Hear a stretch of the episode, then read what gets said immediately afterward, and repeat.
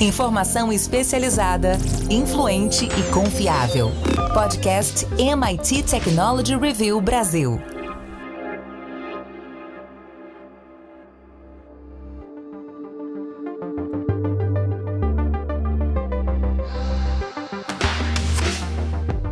Olá, eu sou André Miceli e esse é mais um podcast da MIT Technology Review Brasil. Hoje eu e Rafael Coimbra vamos falar sobre a regulamentação da inteligência artificial. Vai entender por que tem muita gente chateada com a lei de contratação de inteligência artificial de Nova York e como isso pode impactar a sua vida. Antes da gente começar, eu quero dizer que esse podcast é um oferecimento do SAIS, líder em Analytics, e também te lembrar que está rolando o Innovators Under 35, competição da MIT Technology Review, que tem como objetivo identificar, encontrar os inovadores com menos de 35 anos. Se você se encaixa nesse perfil, é só ir lá no site e se candidatar. Se você não se encaixa, indica para aquele seu amigo ou sua amiga que se encaixam. Vamos lá. Rafa Coimbra, quero que começar te pedindo para explicar essa lei que acabou de ser aprovada uh, na, na cidade de Nova York, está em discussão, ainda tem ali alguns ajustes a serem feitos e, e ela visa uh, abordar a questão dos vieses sociais no processo de contratação. Quais são alguns dos principais requisitos impostos aos, aos empregadores que usam inteligência artificial para contratação? Por que dessa confusão toda? A confusão é a seguinte, André: a gente já está há alguns anos com empresas, sobretudo lá nos Estados Unidos, que usam várias ferramentas para fazer a seleção de candidatos. O recrutamento, a seleção, um, uma espécie de filtragem inicial. Cada empresa descobriu de alguma maneira alguma ferramenta, algumas bem simples, por exemplo, você pode fazer um, uma medição ali dos currículos por palavra-chave, entender se a pessoa se adequa àquela, àquela vaga, pesquisando ali palavras importantes dentro do currículo dela. Isso é um, é um jeito bem simples e, e, e, já dominado, em que as pessoas usavam a, a ferramenta, mas outras empresas já estavam num nível de usar bots, robozinhos, vídeos gravados, para entrevistar candidatos que estavam querendo determinadas vagas, e a partir da análise do tom da voz, da microexpressão facial que aquela pessoa ali a, a, adotava diante de uma câmera, conversando com uma máquina, a inteligência artificial já é capaz, isso já tem tempo, tá? Tô falando ali de 2018, 2019, já tinha muita tecnologia nesse sentido. E aí, a partir dessa primeira triagem, depois uma pessoa era encaminhada a um humano. E, obviamente, de lá para cá isso foi evoluindo muito. Então, houve ali uma necessidade, nos Estados Unidos teve muita discussão, e agora, em Nova York, está sendo aplicada essa primeira lei. Essa primeira lei, ela estabelece alguns parâmetros e, basicamente, ela exige que as empresas que usem essas ferramentas, sejam elas quais forem, que elas expliquem para os candidatos, primeiro, que elas estão usando a ferramenta. Então, tem uma questão ali muito uh, clara de transparência. Você tem que avisar o candidato que ele sabendo ou não, no caso dessa do currículo, às vezes a pessoa nem sabia que estava sendo analisada por alguma ferramenta, ou sim, se você está diante de um robô, você vai entender, obviamente, que você está sendo analisado por uma máquina, mas a empresa tem que deixar claro: olha, a gente usa é, ferramenta de IA. Dois, o que essa ferramenta está fazendo. É preciso também explicar para as pessoas o que está por trás ali, ou seja, no fundo, dizer quais são os algoritmos que estão avaliando essas pessoas, e é isso que está em vigor. Só que a crítica, André, é muita gente acha que ainda assim, ainda assim, existem brechas.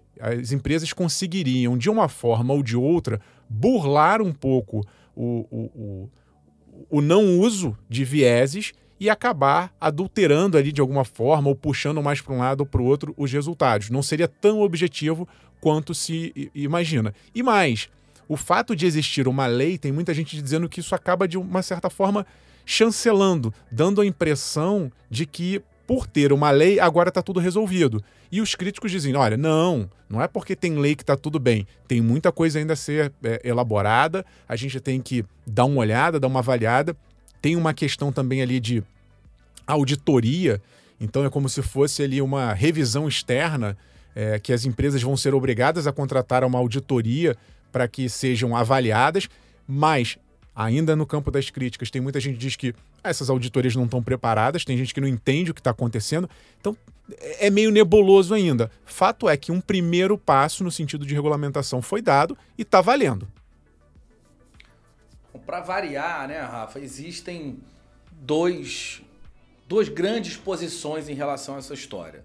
De um lado, tem gente defendendo essa lei, entende que é, é, que é válido regulamentar a inteligência artificial, que é necessário mitigar os seus danos potenciais, tanto em relação aos vieses do próprio algoritmo, quanto em função da qualidade dos dados. A gente já falou diversas vezes aqui sobre esse ponto especificamente. Os dados dos sistemas uh, sociais refletem uma sociedade que é naturalmente a atual e, portanto, ela tem questões, tem problemas que são refletidos nesses dados. Então, quando a gente olha os dados do sistema prisional, a gente vai encontrar uma proporção maior de negros. E, evidentemente, existe uma, uma distorção que foi causada nos dados a partir de distorções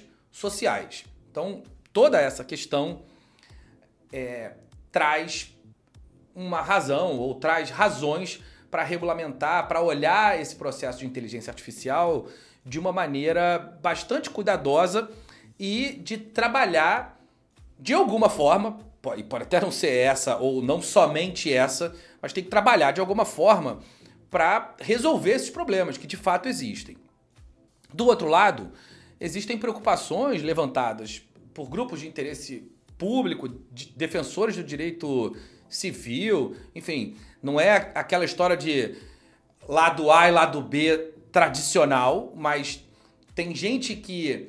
É, tem republicanos que defendem, republicanos que atacam, tem democratas que defendem, democratas que atacam.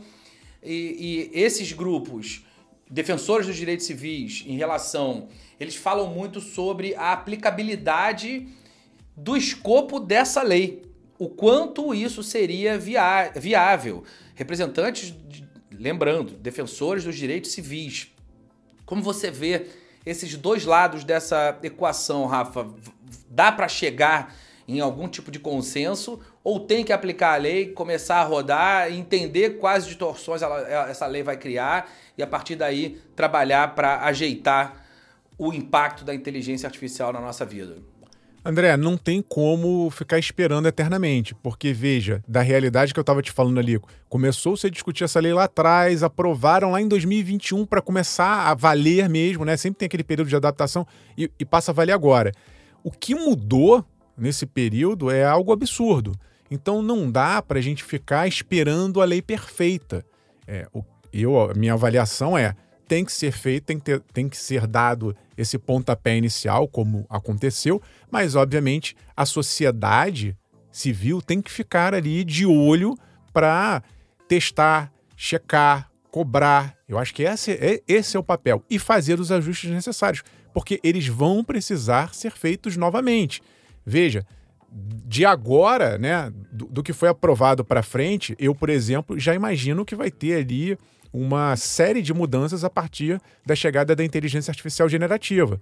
Porque dos dois lados você pode ter aplicações. Você pode ter uma empresa de recrutamento que pode. Vou, vou imaginar aqui agora um cenário hipotético.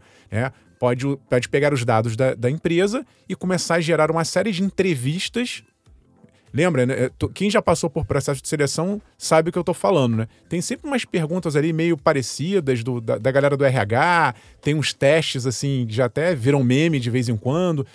O candidato já, e a candidata já se preparam mais ou menos para responder determinadas perguntas. Mas com IA generativa, por exemplo, poderia ser feito um, vários testes aleatórios com perguntas geradas de forma entre aspas, criativas, né? Mas dando a impressão que são criativas, com dados da empresa. Do outro lado, pode ter candidato, eu imagino, porque a gente também sempre vê o outro lado, o lado mais, mais tenebroso da história, a gente usando pro, pro mal, é, candidato querendo burlar testes de máquinas também usando IA generativa. Eu vi outro dia um vídeo de uma pessoa que era exatamente isso, era um recrutador, é, e a gente vai ter isso cada vez mais porque as contratações são feitas online, né? Tem gente que só trabalha remotamente, por exemplo, então tem que ser feito online, e era um humano entrevistando outro humano. Mas o humano candidato, ele estava malandramente usando chat GPT ou algo parecido que ouvia a pergunta do recrutador, transcrevia a pergunta e gerava automaticamente uma resposta, né, a partir da máquina e, e a pessoa lia aquela resposta em voz alta pro, pro recrutador. Era uma forma em tempo real de usar a inteligência artificial para burlar, para simular uma resposta que a máquina deu ali como uma cola para aquele candidato. Então a gente vai ter uma. Estou dando um exemplo simples do que já pode acontecer agora. Então essa lei ela já nasce, como muitas leis tecnológicas, já um pouco defasada. A gente vai precisar discutir. Mas beleza, começa, ajusta, testa. Como eu falei, não tem gente muito preparada para isso. Né? É o que você falou. Como é que você aplica uma lei ou como é que você aplica uma fiscalização ou uma auditoria se não tem gente qualificada do outro lado que entende minimamente o que está acontecendo? Aí fica uma lei pra, pra, só para dizer que tem lei, que é exatamente um, um dos pontos críticos tem que se preparar pessoas para fiscalizar a lei, é, ou para que a, lei seja cumprida da melhor maneira possível. E, e, e, e tem um outro ponto, André, olhando também para frente, de complicador, que é o seguinte: veja, nos Estados Unidos existe essa característica né, de, de leis locais, você tem leis federais, você tem lei, lei estadual, lei de tudo que é jeito. Só que a gente está num mundo em que as equipes, muitas vezes, estão em vários lugares. Imagina, tem uma pessoa lá em Nova York, mas tem uma pessoa em Washington, tem uma pessoa em São Francisco, só para dar o exemplo dos Estados Unidos. Como é que você vai fazer uma contratação se uma pessoa está num lugar e, e no outro e a legislação existe num lugar ou é diferente no outro? E se a gente começar a, a, a montar um time global? Né? Pra, montamos uma startup aqui, tem uma pessoa na Bolívia, uma no Brasil, uma na China, uma na Índia. Como é que essas regulações também vão se é, adequar ou se equilibrar é um outro desafio que a gente vai ter pela frente. Me parece muito simplista você aplicar uma, uma regulação local. Me parece que não, não faz muito sentido. Ou alguém vai encontrar uma forma de, num ambiente digital, fazer esse recrutamento como se fosse num território sem lei. Deve ser uma forma também de burlar. Fato é, não dá para esperar tem que se começar, mas tem que se acompanhar essa evolução e criar mecanismos de que as leis sejam eficazes para evitar, sim, esses vieses é, é, comportamentais que são replicados nas máquinas. Rafa, é, vou, vou pegar dois pontos que você trouxe para fazer as, as, duas próximas perguntas para a gente fechar esse, esse, bloco dessa discussão. Primeiro é o seguinte: é, a, a lei exige que auditorias independentes avaliem se os sistemas usados eh, nos processos de contratação são tendenciosos contra determinados grupos. E aí a gente entra no tema que você trouxe sobre a capacidade de avaliação desse processo. Vai abrir o algoritmo, vai olhar os dados, enfim, eh, ainda não está claro como isso vai acontecer. Eu quero ouvir de você que desafios você enxerga nessa questão das auditorias, particularmente explorando essa questão da maturidade do segmento e da, da explicabilidade, de que forma os algoritmos complexos de machine learning vão ser compreendidos por esses auditores. É aquela história, né, André? Quem vai auditar os auditores? Porque auditor, um auditor e um auditor são humanos. Se são humanos, em tese, podem ter ali, seus, seus vieses também. Não tem uma, uma solução mágica. Essa é, é a grande questão. Enquanto tiver humano no meio, pode ter ruído. E enquanto tiver máquina programada por humano, também, porque os vieses eles são muitas, muitas vezes transferidos. Mas eu chamo a atenção de um ponto, André, que eu acho que também a gente tem que uh, do, da mesma maneira que a gente tem muito cuidado aqui com o preconceito reproduzido pelas máquinas, talvez seja um dos assuntos mais discutidos na, na Technology Review, a gente volta e meia fala sobre esse ponto, é preciso também que a gente uh, não tenha ou evite o preconceito contra as máquinas. Por que eu estou dizendo isso? Porque, se bem usada, essa ferramenta ela pode ajudar a tirar vieses. Exemplo, é, uma pessoa, uma recrutadora um recrutador, quando está diante de uma pessoa, ela está ali mesmo que ela, ela ache que ela seja uma pessoa extremamente correta, sem vieses.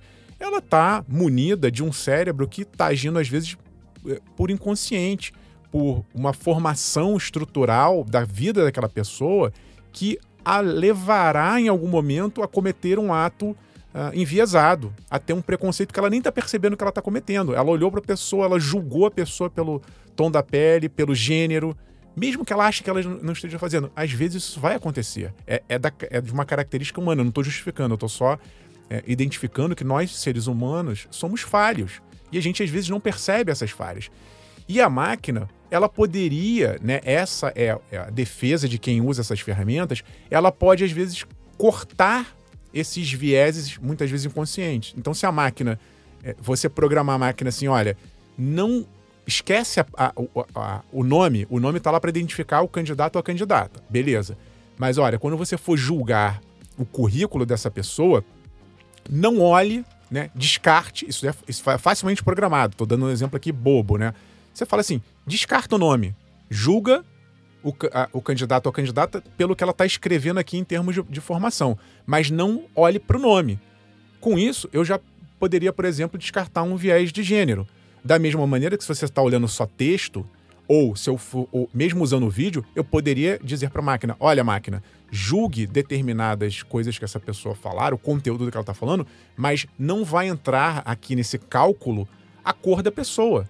Você elimina o viés, você programa a máquina para eliminar o viés. Então eu acho que, se bem usado, e eu não estou dizendo que isso é fácil, é extremamente difícil, é extremamente complicado, complexo, mas se bem usado, eu acho que sim, tem vantagens. A gente conseguiria fazer uma programação, não talvez tirando tudo, porque em algum momento vai esbarrar lá, na, talvez na última etapa, numa contratação de uma pessoa que é humana, mas eu acho que dá para a gente usar isso para o bem. Né? É só para a gente também tirar esse, essa maldição de parecer que a máquina o tempo inteiro está julgando é, de, de maneira errada. Existe também o preconceito contra as máquinas. E, na minha avaliação, tem que ser essa conjugação. É a máquina fazendo ali um trabalho de tentar eliminar o máximo possível esse viés e seres humanos, se possível, coletivamente, porque quando você deixa isso na mão de uma pessoa, esse risco de uma interpretação muito pessoal fica maior, né, do viés único, mas se você tem um conjunto ali de pessoas diversas que estão olhando é, com esse olhar, essa visão de eliminar vieses, talvez ali um comitê ou alguma auditoria ou algumas auditorias, eu, eu acredito muito nesse trabalho coletivo, quanto mais diversidade, mais a gente consegue eliminar vieses, talvez tudo isso reunido acabe melhorando. Talvez não, não elimine nunca mas já diminuiria muito o, o, os ruídos que acontecem hoje em dia numa conversa, às vezes, um para um. Sabe, você falou dos, dos nomes, é, Rafa. O Freakonomics, o livro, que foi escrito pelo Steven Levitt, que, aliás, é PhD pelo MIT, em parceria com o Stefan Dubner, ele traz uma questão importante nessa, nesse, nesses modelos de recrutamento que é um, uma correlação entre as, os nomes das pessoas e o, a quantidade de convites para as entrevistas. Eles demonstram, através de diversos experimentos, que pessoas com nomes mais associados ou a negros ou a, a camadas da população que originalmente tenham é, menos é, são menos desenvolvidas economicamente, que pessoas com menos dinheiro, com, um, existe um preconceito em relação ao posicionamento social, aos estados, nomes mais comuns nos estados do sul, que são tradicionalmente mais pobres. Enfim, eles fizeram um estudo grande sobre essa questão é, do simples fato da pessoa colocar o nome no currículo e esse nome ser associado a algo, a algo que o recrutador possa desenvolver qualquer tipo de, de preconceito. Então, como estou falando isso para corroborar que, de uma maneira bem usada, é, de fato uma, um avanço social. A gente pode construir esse tipo de iniciativa de maneira que a sociedade de fato avance. Outro ponto que você trouxe, Rafa, foi o dos outros estados. Outros estados americanos que estão considerando criar leis semelhantes. Como você acha que esses processos locais podem é, moldar o futuro do processo de recrutamento, contratação, é, da aplicação de inteligência artificial, não só nos Estados Unidos, mas também no Brasil? A gente é, segue muitas tendências internacionais, né? Então, aqui no Brasil, a gente tem uma característica de uh, uma influência nesse campo das leis europeias. A, a, a Europa, a União Europeia, ela, via de regra, nos últimos 10 anos, ela tem liderado esse processo em diversos temas e no campo da inteligência artificial também a União Europeia está um passo à frente do, do, do, restante do mundo.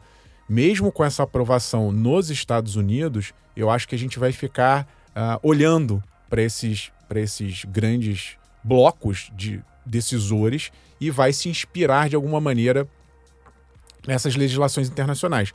Aqui no Brasil, especificamente, não estamos ainda nesse nível, apesar de eu eu, eu conheço empresas que já fazem uso dessas ferramentas, pelo menos aquelas primeiras, no sentido de é, dar uma escaneada no, no, em currículos na, na, na, internet. Vou dar um exemplo, André. Aqui no Brasil, em determinadas profissões, existe uma carência, você sabe, né? Na área de, de tecnologia, por exemplo, em algumas profissões, não tem profissional. As, as, as empresas sofrem para encontrar pessoas para preencher determinadas vagas. Então, tem empresas que usam ferramentas para fazer varredura na internet. E aí, por exemplo, pode entrar no LinkedIn e ficar buscando palavras-chave para tentar identificar potenciais candidatos. E aí a, a, empresa faz uma. É o contrário, em vez da, dos candidatos procurarem a empresa, são as empresas procurando candidatos porque elas precisam preencher aquelas vagas. Isso é uma forma de usar inteligência artificial. Mas no Brasil, a gente não, ainda não tem aqui, pelo menos eu não tenho conhecimento e não vejo isso é, muito fortemente, de, de, de entrevista mediada por chatbot. É uma realidade que ainda não faz parte da nossa, da, da, nossa economia. Mas talvez um dia a gente chegue lá e quando a gente chegar lá é muito possível que a gente se inspire nesses exemplos que estão sendo coletados ao longo do mundo. Eu acho importante também nesse caso, André, que seja um, um, um a gente não perca um pouco desse, desse espírito de meio que de experimentação, porque também se é, tiver é, é, lei demais, é, travando demais, isso pode acabar inibindo, prejudicando, eventualmente até não gerando tantas contratações quanto poderiam ser uh, feitas. Então, é, essa dosagem ela tem que ser muito bem pensada para que, óbvio, as leis sejam respeitadas, que a gente diminua esses preconceitos é, humanos e, e, e reproduzidos pela, pelas máquinas, mas que a coisa flua de alguma maneira dentro de um ambiente um pouco de teste, sabe? A gente precisa aprender, se tiver erro, esses erros têm que ser corrigidos rapidamente e tem que servir de lição para os outros lugares. E, obviamente, quem estiver liderando esse processo, no caso a gente está falando aqui especificamente de Nova York, vão ter lições a serem aprendidas. E é importante que se registre isso, se acompanhe isso. E aí faço aquele chamado sempre também para. Estou falando de sociedade de uma maneira geral, mas universidades, estudiosos, pessoas que entendem de, do, do, do, por dentro como isso funciona, que cheguem junto, que peçam ali: olha, posso dar uma conferida, posso fazer parte de um comitê aqui de, observa, de observação? para que essas lições elas possam ser compartilhadas não só com outros estados, no caso dos Estados Unidos, mas também com o restante do mundo. O que mais você precisa saber? Rafa, tá na hora de virar a chave. Vou fazer isso e já vou trazer a minha parte. Depois te chamo para saber no que você vai ficar de olho, beleza? Beleza. Vamos lá. Bom, eu tô, eu tô de olho nas stablecoins na Web3. Avançou nos Estados Unidos um projeto de lei que fala sobre elas, fala sobre as stablecoins, as criptomoedas estáveis que têm ali uma paridade em ativos como moeda, como moedas fiduciárias. Uma lei que uma, um tipo de, de, de criptoativo que em tese é menos volátil, mais seguro, enfim. O Comitê de Serviços Financeiros da Câmara aprovou uma estrutura inicial para esses ativos digitais. Obviamente, deu confusão, um impasse, e nesse caso, republicano, alguns republicanos e, e democratas concordaram. Essa votação que aprovou. O projeto terminou com 35 a 15, 36 a 14, mas enfim, foi uma vitória relativamente fácil do projeto, que, diga-se de passagem, foi é, é, um projeto de um foi feito por um republicano. Houve um protesto grande por parte de alguns democratas, inclusive do pessoal da SEC, que é a, a, a Security Exchange Chamber, que a Commission, desculpa, Security Exchange Commission, que é, é a versão americana da nossa CVM, da nossa Comissão de Valores Mobiliários. Eles queriam desacelerar o processo, impedir a votação, alegaram que os republicanos poderiam esperar para votar esse projeto em setembro. Enfim, é, esse projeto que, que fala sobre as stablecoins ainda precisa do apoio do Senado, é, que é liderado por democratas. Então, é um projeto de lei vindo de republicanos sem que, sem que tenha um sem que haja um esforço bipartidário tem menos probabilidade de avançar como eu falei alguns é, democratas votaram a favor do projeto nesse estágio mas tem muita coisa ali dentro que segundo as pessoas que são contra o projeto falam sobre outros temas tocam em, em questões de blockchain e, e criptoativos para o mercado agro, tem interesses que são divergentes. Então, uh, o projeto vai seguir, mas ainda conta com muitas objeções e talvez ele tenha o seu texto reformulado lá no Senado. A gente ainda não sabe em que medida. Essa, essa é, regulamentação também tem como objetivo impedir é, escândalos como o da FTX. É necessário fazer isso em alguma instância. O que precisa entender realmente é o quanto de pegadinha colocaram nesse texto. O projeto de lei estabelece regras para as empresas de criptomoedas sobre quando se registrar na Comissão de Negociação de Futuros e Commodities e quando se registrar na Comissão de Valores Mobiliários o que é CFTC e o que é SEC. E aí, Rafa, vários entusiastas da Web3, entusiastas de cripto, celebraram a votação como um marco, uma, um ponto fundamental para a regulamentação das criptomoedas em geral nos Estados Unidos. A gente vai continuar acompanhando, fica de olho, mas as coisas estão avançando e a gente fica de olho também porque sabe que o Brasil costuma acompanhar algumas decisões. De uma maneira geral, a gente acompanha até mais a Europa do que os Estados Unidos, mas é necessário que a, o, o, a gente avance nessa questão. A gente não pode ficar parada nesse. Esse é o típico caso de que não ter regulação nenhuma, lei nenhuma, é muito pior do que até ter uma lei com alguns problemas. E você, meu amigo Rafa Coimbra, vai ficar de olho em quê?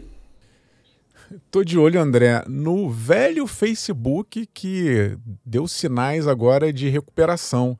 A gente acompanha né, essa briga agora mais recente do Threads, que é a rede social nova que foi lançada pelo Facebook, imitando o Twitter. Do outro lado, o Twitter que já não é mais Twitter, virou X, tem ali uma, uma, uma briga paralela que poderia ser algo importante para Meta, Meta para lembrar, né, controla Facebook, Instagram e WhatsApp, mas o pessoal, uh, os usuários do, do, Threads deram uma acalmada, para não dizer estão uh, fugindo, não estão mais querendo, estão abandonando o Threads, mas ainda há esperança de que essa rede possa se, uh, se erguer na esteira e na sombra da, da perda do, ou da confusão do antigo Twitter. Mas, enquanto isso, André, a o Facebook apresentou pela primeira vez na história um número que é de 3 bilhões, com B de bola, de usuários ativos mensais. Pela primeira vez, né, o Facebook já era a maior rede do mundo, já tinha 3 bilhões de pessoas, mais de 3 bilhões de pessoas cadastradas, mas que usam mensalmente a ferramenta é a primeira vez na história. E isso é impressionante, porque volta e meia a gente ouve falar, ninguém mais usa o Facebook, a rede está acabando, é por isso que os caras estão investindo lá no metaverso, é por isso que estão criando o Threads. Existe um movimento de abandono do Facebook em função de outras redes que vão ali se canibalizar e dar sobrevida ao grupo. Mas fato é que Facebook vai bem, obrigado. Inclusive, a Meta acabou de anunciar, a, a, assim como outras big techs, seus resultados financeiros referentes ao segundo trimestre e houve crescimento. Então também a empresa estava ali, de uma certa forma, perdendo dinheiro por conta da publicidade. Lembrando né, que Facebook e Instagram vivem basicamente de receita publicitária, vendendo informações para anunciantes, nossos dados, para que sejam transformados em propaganda digital. Estava tendo perda, mas agora a empresa se recuperou. Tem só um detalhe, para não dizer que está tudo indo muito bem, além dessa queda agora recente do, do, do número de, de crescimento do Threads, a Reality Labs, que é o departamento, uma unidade que foi criada ali pela Meta para pensar o metaverso, voltou a ter uma perda significativa de, de, de, de receita. Então, na, por enquanto, a grana que está entrando pelo Facebook e Instagram está dando para suportar as perdas do metaverso. A gente não sabe até quando, porque obviamente não dá para ficar bancando algo que não vai para frente a vida inteira, seria no mínimo burrice do ponto de vista gerencial, mas ainda é a grande aposta do Mark Zuckerberg. Ele acha que dá para ser construído esse novo, vou chamar esse novo Facebook do futuro, que é bem mais imersivo, mas que não vai ser feito, a gente já viu, da noite para o dia. Vai ter que queimar ainda um pouquinho de, de dinheiro e gastar um pouquinho de tempo para que esse futuro, quem sabe, aconteça.